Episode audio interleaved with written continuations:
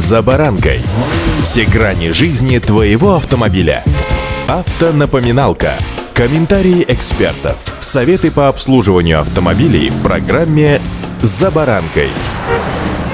Весна. Эх, да чего же я люблю это время года. С утра мороз, в обед солнце. Что будет вечером, вообще понятно не всегда. Но зато подъем в душе и настроение. Ну а теперь о насущном. О резине нашей. С вами Забаранка Александр Карпов. Здравствуйте. Автонапоминалка.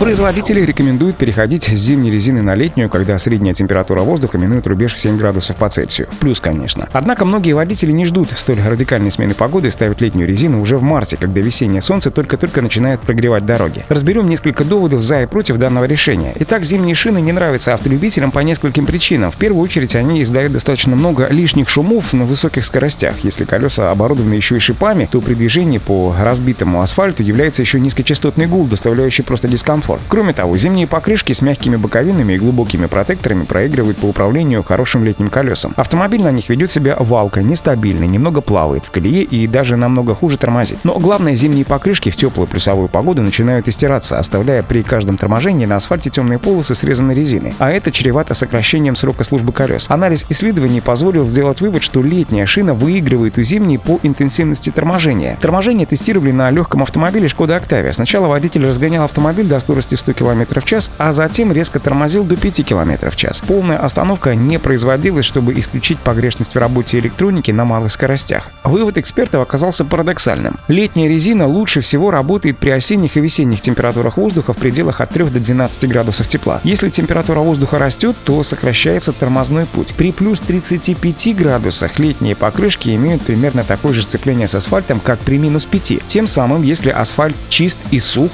летние покрышки будут ездить по нему хорошо, даже несмотря на холода, отмечают автоэксперты АИФа. Автонапоминалка.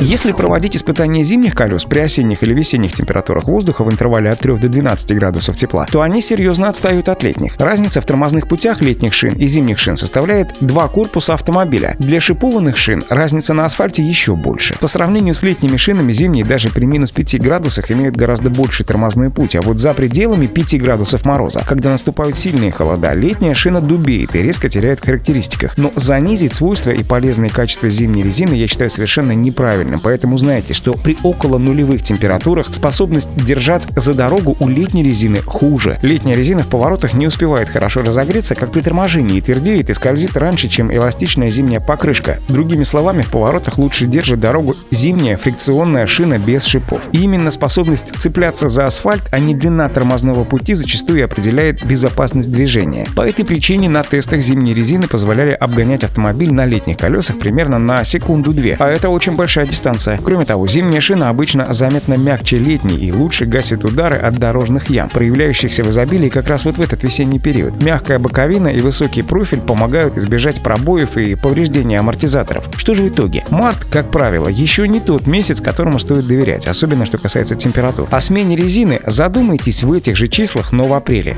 Это будет наверняка. Удачи! «За баранкой».